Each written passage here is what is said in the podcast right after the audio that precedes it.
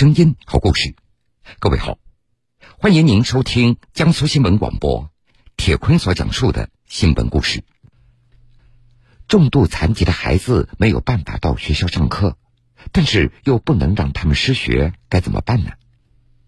在江西省吉安市的万安县有这样的一群老师，他们是背着黑板送教上门。三年来，他们走遍了全县十七个乡镇的山山水水，把课堂搬进了残疾学生的家里，为全县八十三名重度残疾学生搭建起了八十三个温暖的课堂。下面，我们就一起走进他们，听一听他们的故事。初夏的山村雾雨蒙蒙，一上班，吉安市万安县百家镇百家中学的教师郭爱梅和刘淑媛，收拾好黑板和教具，准备为百家村重度残疾孩子王伟送教。山路崎岖，他们时而骑上电动车，时而步行，因为带着黑板教具，送教路上并不方便。尽管路途不是很远，但是一个来回，郭爱梅和刘淑媛还是要花上两个多小时。我们班有一个患有癫痫的孩子，然后他无法像其他孩子一样正常入学，所以呢，呃，需要我这个班主任以及语文老师去承受，就是承担这个送教下乡的这样一个任务。二十一加二十三等于。今年十六岁的王伟，他是一名精神三级残疾的学生，生活不能自理，无法入校进行正常学习。由于平时很少接触外界，所以刚开始送教的时候，王伟非常抵触。我第一次去他家里的时候呢，这个孩子因为他长期在家里没有接触过生人，所以一开始呢也是对我们躲躲闪闪的，不怎么跟我们说话。为了尽快的改变这样的状态。郭爱梅和刘淑媛也没有少花心思，他们通过查资料、写教案，为黄伟精心设计课程。好，基本认识之后，我们先来，请在上面的图形里面找出正方体来，好不好？嗯，来从这里开始读，乡间是非常美丽的，对，太不容易了。经过三年的努力，如今小黄伟的脸上也逐渐有了笑容。从最开始的抵触老师，到现在的充满期待。爸爸，嗯，我喜欢你吗？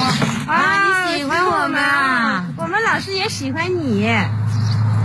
除了我们教会一些文化知识之外，那么更多的应该还是一种精神上的陪伴。嗯，需要帮他建立信心，以及。呃，还有一种让他引导他积极向上这样一种心态吧，然后让他觉得他是被这个社会所需要的、所认可的。如今，黄伟变得阳光了，他也学会了一些生活技能，并且懂得了感恩。老师，我喜欢你，我好想你，老师。他这句话让我们非常感动哈。他说：“我要感恩我们的老师，你们。”感谢老师你，因为你教会了我们知识。为了最大可能保障残疾孩子上学，近三年来，吉安市万安县教体局联合县残联、县妇联等部门，逐村逐户筛选排查，精准掌握了八十三名送教上门的对象。残疾孩子他们无法适应传统的教学方式，为了服务好这类学生。当地坚持一人一案的原则，制定差异化的教学内容，为每个孩子量身定制送教方案。江西省吉安市万安县教体局副局长郭建民：每个礼拜要求是两个课时，根据他们个人的特点和实际的情况实行叫一人一案。那么，比如说有些孩子啊。心里比较自卑，那么我们就培养他们自信心。有些孩子呢，他生活的自理能力差，我们就从培养他的最点滴的生活自理知识、技能，从这个角度出发。有一些孩子稍微能聪明、能自理，基础上，我们再给他们一点基本的文化知识和文化常识。不断的提高他们的这个文化知识水平、生活自理水平等等。八十三个学生，八十三个课堂。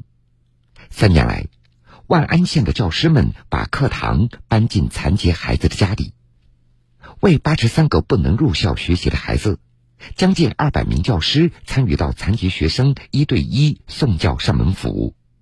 志愿老师们风雨无阻，每周准时出现在对接孩子的身边，给他们送去知识和技能的同时，也送去了爱和陪伴。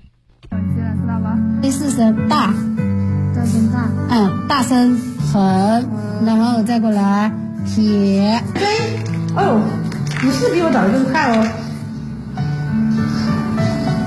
老式的房子，对。幸福在哪里？幸福在这里。欢迎各位继续来收听新闻故事。下面我们来认识一群能跑能跳的孩子。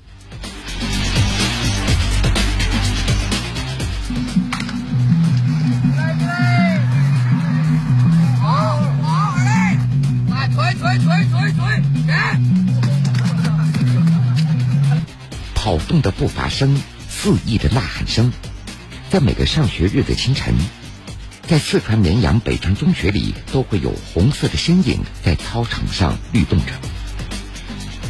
五月十三号，虽然天空还下着雨，但是为了迎接七月份举行的省运会，棒球队的训练仍然在进行。今年咱们准备参加了省运会的比赛，然后也是因为疫情没有比赛代练的那个心里边想的那个东西没办法实现。没看进去的。罗桃是北川中学棒球队的主教练，今年是他在北川中学执教的第十二年了，这也是他所带领的第三批北川中学棒球队。这支队伍在经历了多次省内大型赛事以后，已经成为当地有名的特色团队。而谈到舰队之初的渊源，便要追溯到二零零八年的汶川地震。地震后的老校区几乎成了一片废墟的那个受灾的场景，一时在全校师生的心中都难以挥去。当时，校长刘亚春向着绵阳徒步十个多小时，最后选定在一家爱心企业的厂区暂时落脚。一周以后，学校在这里逐渐恢复着秩序。四川省北川中学校长刘亚春，在地震后七天，全校复课，首先恢复的就是体育课。当时呢，从师生两个方面来看，内心都有一些问题，整个局面比较混乱。那么文化课的学习，可能大家都存在一个静不下心的问题，而让学生动起来，老师和学生动起来，在运动当中来缓解压力和那些不太好的情绪，这个是最最有效，让师生在运动当中尽快的步入常态。在复课厂区的操场上，北川中学的孩子们动起来了，同时情绪也相对趋于稳定。刘亚春发现，这是立竿见影的工作。有一次，他在接受采访时对记者说：“希望能有高校来帮助师生走出阴霾的情绪。”十月份的时候，呃，天津体院的纪检委书记从网上发现我有一个心愿，就是希望高校能够用这个艺术、体育方面的教育资源，帮助北川中学，呃，搭建一些学生发展的平台，帮助老师和学生尽快，呃，步入常态，缓解学校恢复的压力。那么十一月份呢，杨书记就带领天津体院的一个工作团队过来，率先就很快啊，就开办了几个呃特色班。时隔灾后一年多，新校区建成投入使用以后，拥有更好运动环境的北川中学，在天津体育学院的协助下，成立了这支棒球队伍。从头开始，从零开始，呃，天津体院呢也派出了呃最优秀的老师和学生来做教练。这个棒球队刚成立的时候，我记得是有一天下午，我在办公室里边听到下边有一些小孩在，这个这个声音很大，在说笑。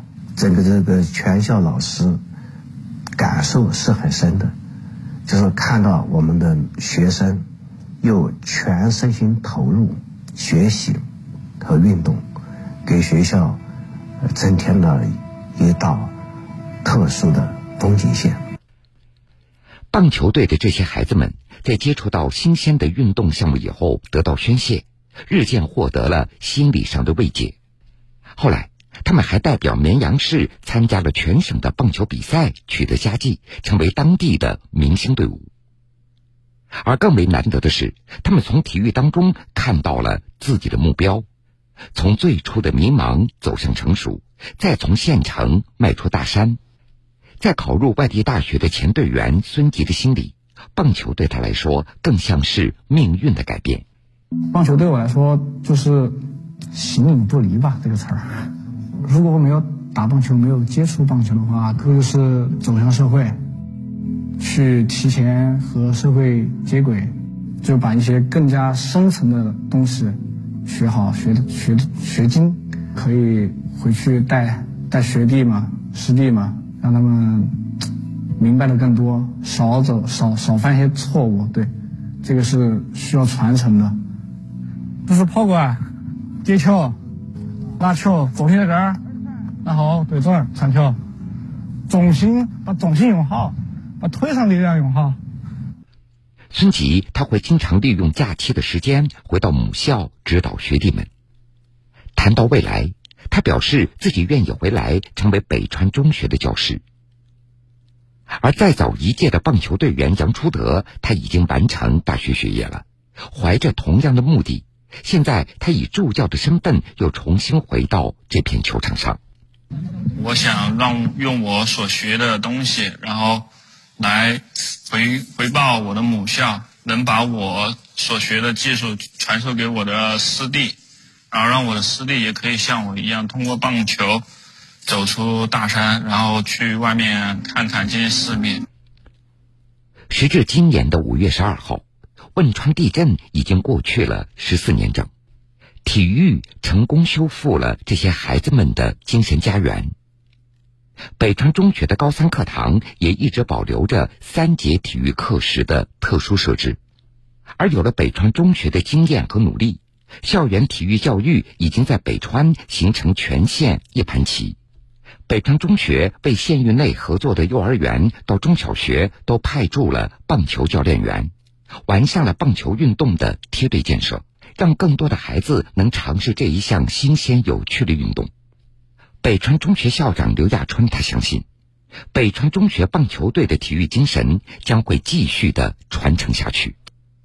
我跟跟老老师们讲，要提高学校体育在，呃学校各项工作当中的这种分量。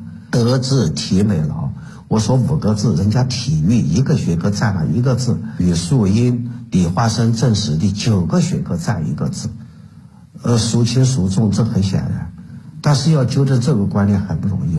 这北川中学能够让这些学生学得好，它还是有原因的。或许可以让学生呢多一节课时间走出教室，会不会好一些？所以体育啊不光是强身健体，更重要的是要让人他的内涵比过去更加丰富，让一个人的精神品质呃得到提升。好了，各位，这个时间段的新闻故事，铁坤先为各位讲述到这儿。半点之后，新闻故事精彩继续。